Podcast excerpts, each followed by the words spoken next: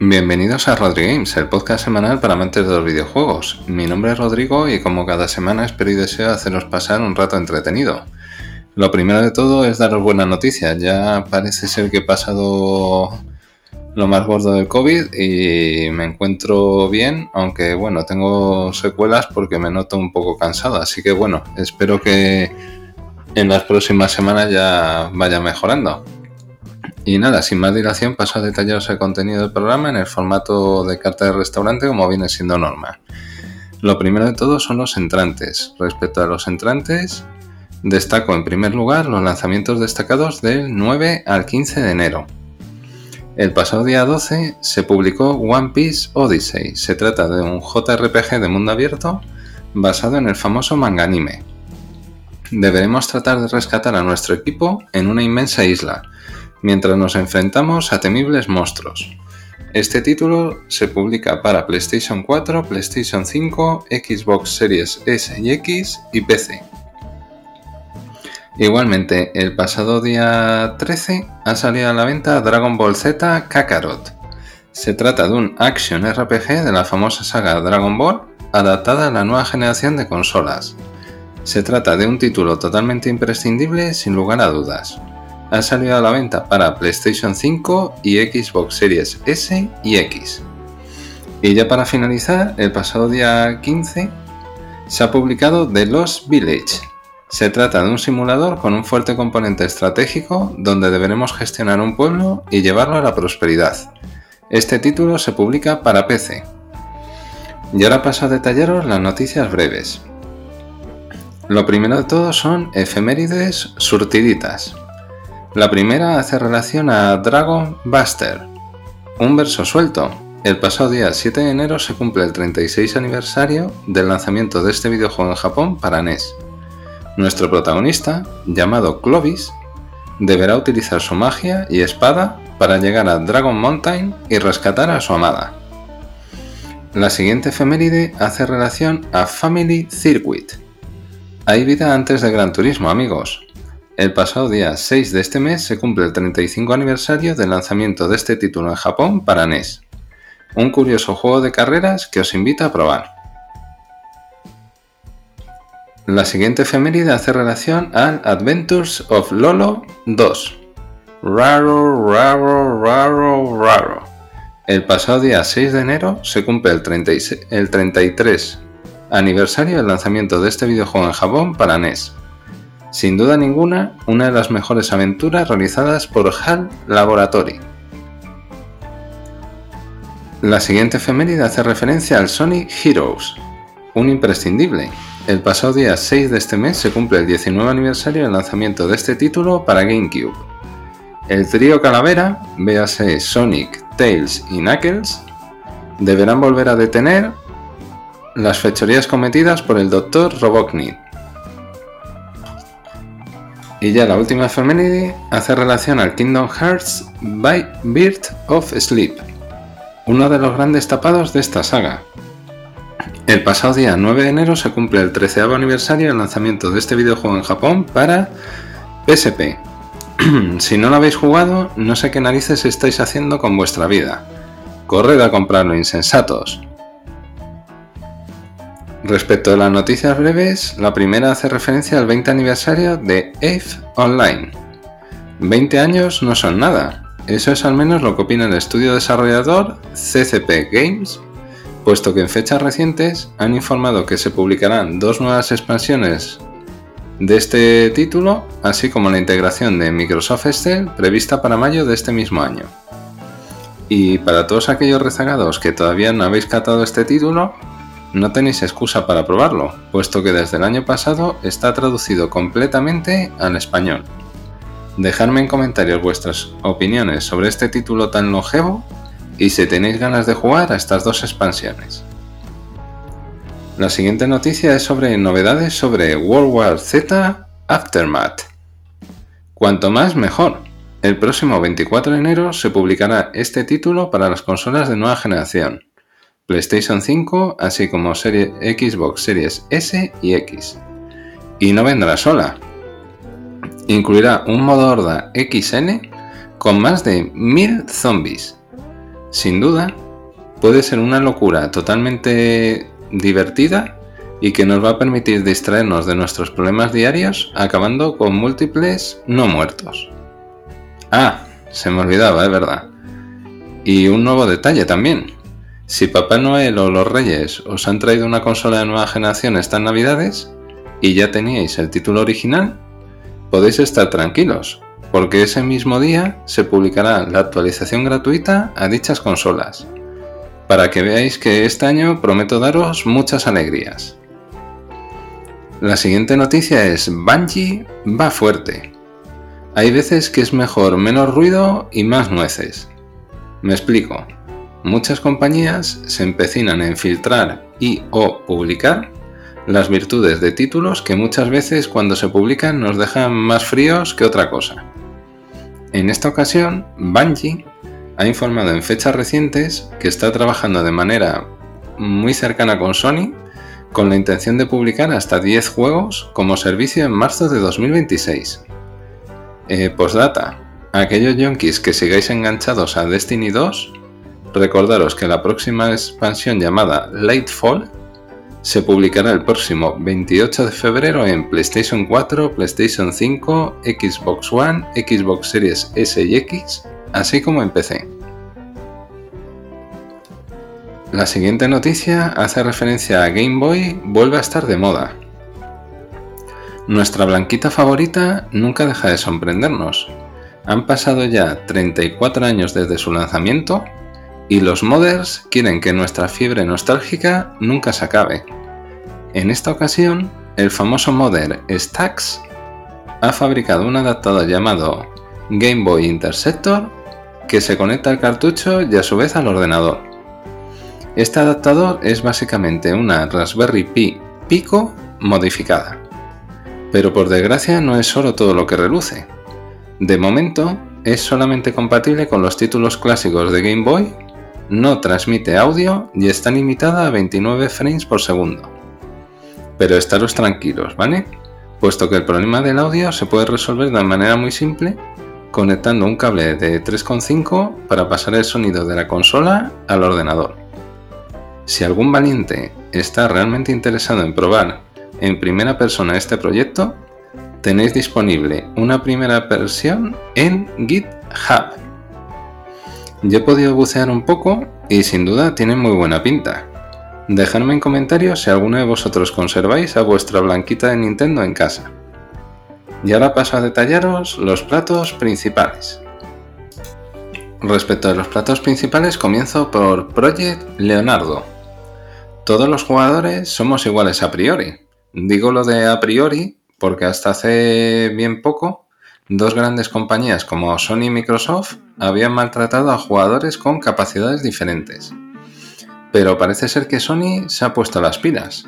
El pasado día 5 de enero se ha anunciado un nuevo mando configurable que funciona con muchos accesorios de accesibilidad de terceros. Contará como detalles más importantes, por un lado, asignación de botones, los botones del mando se pueden asignar a cualquier función compatible y varios botones se pueden asignar a una misma función. Alternativamente, los jugadores pueden asignar dos funciones, por ejemplo R2 y L2, a un mismo botón. Como segunda curiosidad, los perfiles de control. Los jugadores pueden almacenar sus ajustes de asignación de botones como perfiles de control, y alternar fácilmente entre ellos pulsando el botón de perfil. Asimismo, podrán configurar y almacenar hasta tres perfiles de control en su consola PlayStation 5 en cualquier momento. Esperemos que dentro de poco se confirme la fecha de lanzamiento, así como el precio de venta.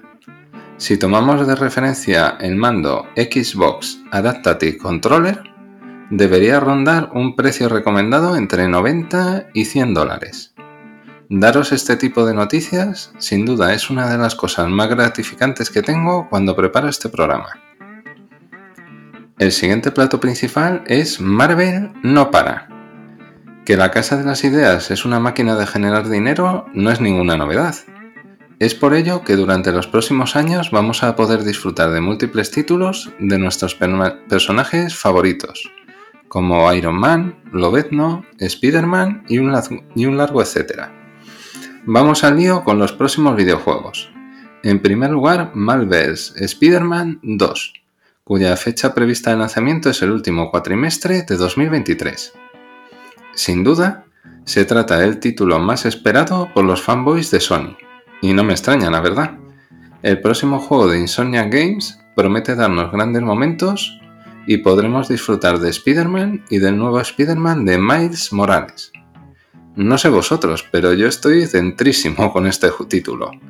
Dejadme en comentarios vuestras opiniones sobre los juegos previos y vuestras esperanzas sobre este nuevo. El siguiente videojuego es el Marvel's Wolverine, sin fecha confirmada. Sin duda, se trata de uno de los personajes que más cariño le tenemos los amantes del universo de Marvel. Y las expectativas están por las nubes, por el cariño que suele imprimir el estudio desarrollador, Insomnia Games también, a los personajes de la Casa de las Ideas. Conociendo la rapidez con la que trabaja este estudio y su buen hacer, esperemos que el próximo año 2024 tengamos confirmación de la fecha de lanzamiento. Otro título que la verdad me tiene realmente enamorado, y eso que todavía no hemos visto nada. El siguiente juego es el Marvel's Iron Man, que igualmente no tiene fecha confirmada de lanzamiento. Crucemos los dedos. Con este juego, si os soy sincero, no las tengo todas conmigo por el estudio desarrollador que es Electronic Arts. Se tratará de una aventura de acción en tercera persona con una historia completamente nueva. Según han informado, primará la narrativa y contará con la colaboración de Olivier Proux, que ha sido el productor ejecutivo de Guardianes de la Galaxia. Conociendo el afán capitalista de esta compañía, se me haría muy raro que no existan micropagos dentro del videojuego. Os mantendré informados, como siempre, para evitar que no nos engañen. Además, deciros que el estudio Skydance Media tiene, tiene previsto publicar dos videojuegos basados en Black Panther y Capitán América.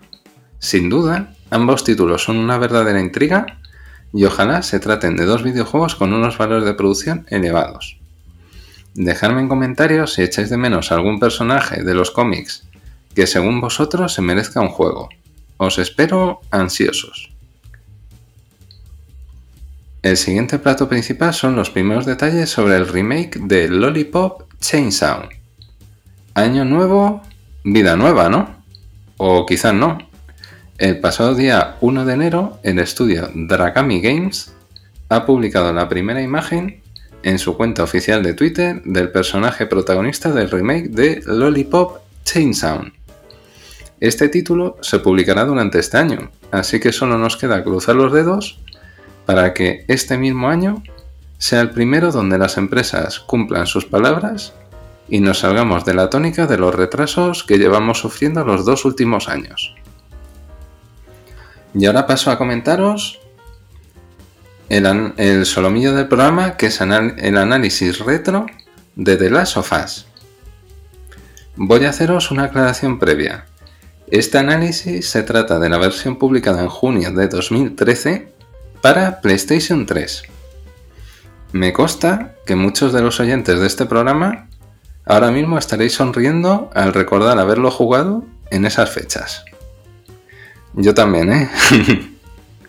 a todos aquellos que no pudisteis disfrutar de esta obra de arte, voy a tratar de hacer un análisis con el mayor cariño posible. La historia nos plantea una pandemia producida por una especie de hongo llamado Cordyceps que parasita humanos y donde los escasos supervivientes que existen tratan de sobrevivir saqueando supermercados e inclusive matando a otros humanos para robarle los escasos recursos existentes. En esta historia viviremos el viaje vital de Joel y Ellie. El primero de ellos es un hombre casado que ha perdido mucho durante el viaje y está profundamente enfadado con la raza humana. Respecto de Ellie, se trata de una adolescente que ha sido infectada, pero por razones que se desconocen sigue siendo humana y quizás podría ser el antídoto para revertir los dañinos efectos producidos por dicho hongo. Ambos personajes están obligados a entenderse y deberán ayudarse a sobrevivir para poder conseguir salvar a la humanidad. A pesar de tratarse de una aventura lineal, el peso de la narrativa y la calidad de la misma consiguen que el nivel de inmersión en la aventura sea muy potente y cada situación que vivamos consigue que nos toque la patata. Deberemos hacer un, uso razonable de los recursos a lo largo de la aventura, como son alimentos, botiquines y armamento, para poder salir ilesos de los variados enfrentamientos que viviremos contra humanos, así como infectados. Un punto muy positivo es que los personajes secundarios aportan sus tramas muy atractivas y no desentonan en absoluto en el conjunto de la historia. La duración del juego varía entre las 15 y las 23 horas, si sois muy completistas.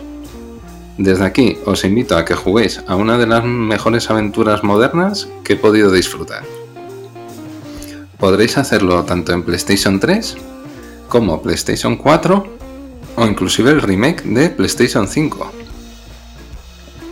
Dejadme en comentarios vuestros recuerdos sobre este título y si hay alguna situación o personaje que os haya marcado. Estoy seguro que me vais a freír a comentarios, en el buen sentido, claro. Eh, postdata, recordaros que el próximo día 15 de enero eh, se estrena la serie de Last of Us en HBO Max.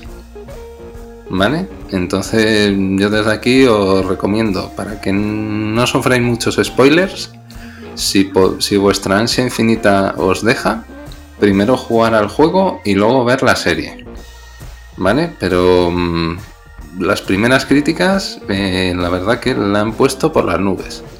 Así que nada, os invito a que a que hagáis este mix, que es un mix la verdad muy jugoso para comenzar el año y dejadme en comentarios sin spoilers qué os ha parecido el primer capítulo. ¿Vale? Yo también, si, queréis y os apetece, me podré comentar la serie a lo largo de los próximos meses. Y ahora paso a comentaros los postres.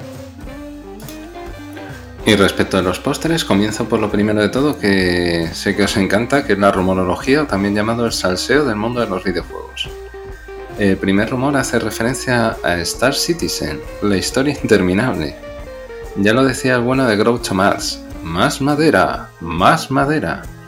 Han pasado ya más de 10 años desde que se anunciase por primera vez el desarrollo de Star Citizen en Xbox. Desde entonces, hemos recibido nuevos datos con cuentagotas de este MMO ideado por Chris Roberts y en el pasado año 2019 finalmente se publicó con un modelo de suscripción con diferentes tipos de membresía. La primera de ellas es la Centurión, con un coste mensual de 12 euros o 134 euros anuales y la segunda modalidad es la Imperator, que tiene un coste de 24 euros mensuales o 268 euros anuales. La más cara tiene más beneficios, lógicamente, con eventos exclusivos y una asignación de dinero de juego al mes para que podáis alquilar naves o armas. No contentos con este sistema, no apto para todos los bolsillos, existen packs que son cuanto menos cuestionables a nivel económico. El bundle Legatus 2952 tiene un precio superior a 50.000 euros. Sí, sí, no, no me he vuelto loco. 50.000 euros. Y cuenta con más de 100 embarcaciones digitales para el juego. Este título se sostiene con este mismo modelo de membresía y muchos usuarios todavía siguen esperando que se termine de publicar el esperado modo historia. A esta falta de transparencia que pone nerviosos a muchos jugadores que forman parte del proyecto, se le suman las microtransacciones cuestionables con precios como los mencionados anteriormente, que llegan a superar el precio de una vivienda real, en muchos de los casos. También, Cloud Imperium Games ha tenido detalles controvertidos, como por ejemplo, en el, año, en el mismo año 2019, convocaron una cena con un coste de 275 euros por persona, en la que solo podían acceder previo pago aquellos que hubieran gastado más de mil dólares en micropagos en este mismo juego. La verdad que, mm, en mi opinión, es una medida cuanto menos elitista. Lo mejor de todo es que el motivo de este evento fue la presentación de una nave para el videojuego valorada en 675 dólares y como extra el pago del Aegis VIP Event daba la oportunidad de poder charlar con el creador del juego, Chris Roberts. Es decir, como jugador, si te has gastado más de 1000 dólares en ítems digitales de un solo juego, por poco más de 200 euros puedes acceder a una presentación de otro ítem digital. Cobrar por una presentación comercial, eh, en este caso la verdad que a, mí me parece, me parece un detalle muy feo, ¿vale? Así que, no sé, la verdad que cada uno que, que piense lo que quiera. En mi opinión, cualquier modelo de negocio en la industria de los videojuegos es lícito a priori pero desde luego la finalidad última de cualquier título es que sea accesible para cualquiera, sin que el tamaño de la cartera sea el filtro para determinar si un jugador es de primera o de segunda clase. Actualmente, este videojuego se sostiene, como ya os comentaba, gracias a un sistema de mecenazgo eh, formado por aproximadamente una base de jugadores de 4 millones y la recaudación del mismo, desde su anuncio hasta la actualidad, ronda los 500 millones de dólares. Seguro que el bueno de Chris Roberts estará muy contento con los datos económicos, pero que no se ande con el bolo colgando porque no sería el primer caso de una compañía que se va al garete porque le puede la avaricia. El siguiente rumor son nuevos detalles sobre los protagonistas de GTA 6. Como decía el bueno de Matías Prats, permitidme que insista. Como viene siendo norma en este programa, cada cierto tiempo os informo de nuevos rumores de GTA 6. Este nuevo rumor habla sobre los primeros detalles de los dos protagonistas de esta nueva entrega de una de las IPs más reconocibles en la actualidad. El primer protagonista se llamará Jason. Se trata de un ex miembro de un cártel que ahora tratará de crear su propio imperio. Y la segunda protagonista se llama Lucía, que es nativa del área de Vice City. Creció con una pandilla latina. Ambos son hermanos, ¿vale? Eso tenerlo en cuenta porque seguramente va a haber tramas paralelas. Mi deseo para este año es que aparezcan menos rumores sobre este videojuego y se concrete finalmente una fecha de lanzamiento. Ojalá me hagan este regalo de Reyes, que os recuerdo que es el próximo mes de abril, por si hay alguna alma cándida que está escuchando el programa y quiere regalarme algún videojuego para aumentar mi pila infinita de pendientes. El siguiente rumor son malos tiempos para Wizards of the Coast. Muchos de vosotros pensaréis, ¿y quiénes son estos tipos de Wizards? Os pongo en antecedentes. Se trata de la editora responsable de Dungeons and Dragons y Magic the Gathering. En el año 2019 anunciaron la publicación de hasta 7 videojuegos y finalmente este año Bloomberg ha informado que 5 de ellos finalmente no se van a publicar. Em, esto supone en primer lugar el despido de 15 empleados de la compañía. La parte positiva dentro de todo esto, toda esta negatividad, es que al menos Baldur's Gate 3 y Dungeons Dragon Dark Alliance han visto la luz, aunque la verdad que con resultados bastante desiguales. Como siempre os digo, es mucho mejor ser realista y producir un número limitado de títulos a medio plazo antes que tratar de vendernos humos y que pasado dos o tres años nos confirmen la cancelación de dichos títulos. Ya somos mayorcitos y los trucos de trileros de medio pelo no cuelan. y ahora paso a detallaros las noticias breves. La primera de ellas es Redfall progresa adecuadamente. ¿En serio? ¿Otro shooter multijugador cooperativo? Tranquilos, ¿eh? Estad tranquilos. Cuando se habla de una nueva producción de Arkane, estoy segura al 100% que se va a tratar de un juego con unos valores de producción elevados y sumamente entretenido. En fechas recientes, dicho estudio ha informado que el mundo en el que se basa tendrá el mismo tamaño que la saga Far Cry, que va a ser un mundo orgánico y donde la acción va a ser frenética y sumamente adictiva. Sin duda, me ha puesto con vosotros la mano izquierda que quizás nos encontremos ante uno de los grandes tapados de este nuevo año. Espero no equivocarme, porque más de un hater me puede correr a collejas al verme por la calle. la siguiente noticia es el fallecimiento de Air Boeing. Malas noticias. El pasado día 8 de enero falleció este actor norteamericano por culpa del maldito cáncer. Muchos le reconoceréis por su papel como el psicólogo Peter Silverman en The Terminator 1984 y Terminator El juicio final de 1991. Pero por la parte que nos toca, eh, muchos lo vais a recordar por la indudable calidad de doblaje de grandes videojuegos, como fueron, por ejemplo, eh, haciendo el doblaje de El Pirata LeChuck, el famoso pirata de la saga Monkey Island, y también de Sergei Gurlokovich en Metal Gear Solid.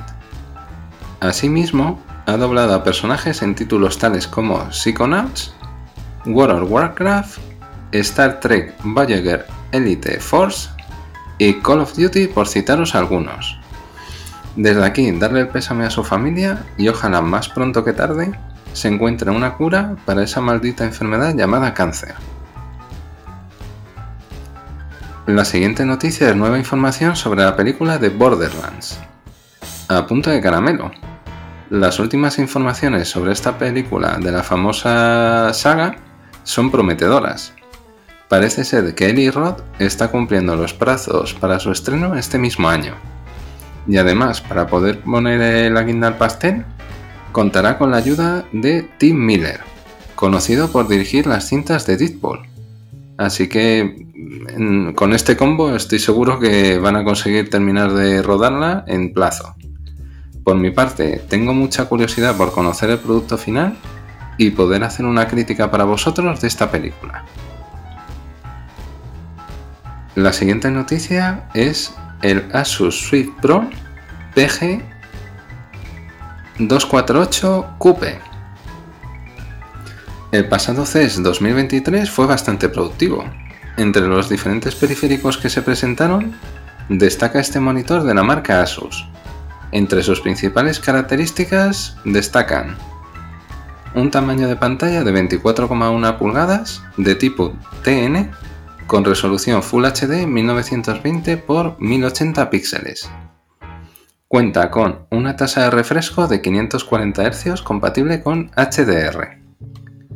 Igualmente será compatible con la tecnología NVIDIA G-Sync y contará con DisplayPort 1.4 así como HDMI 2.0. Por ahora se desconoce el precio de venta de este monitor, así que os mantendré informado cuando os anuncie de manera oficial. Por si acaso tened cerca una tila para aliviar el susto.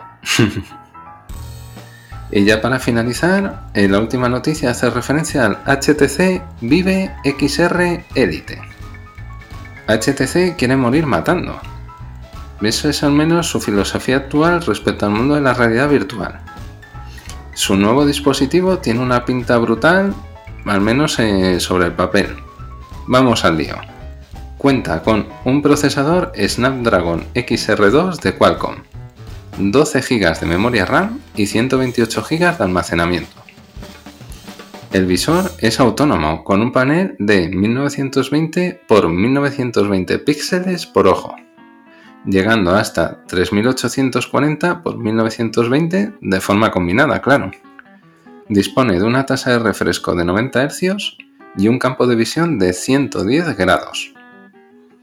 Igualmente cuenta con dos puertos USB tipo C Bluetooth 5.2 y Wi-Fi, tanto Wi-Fi 6 como el nuevo estándar Wi-Fi 6E.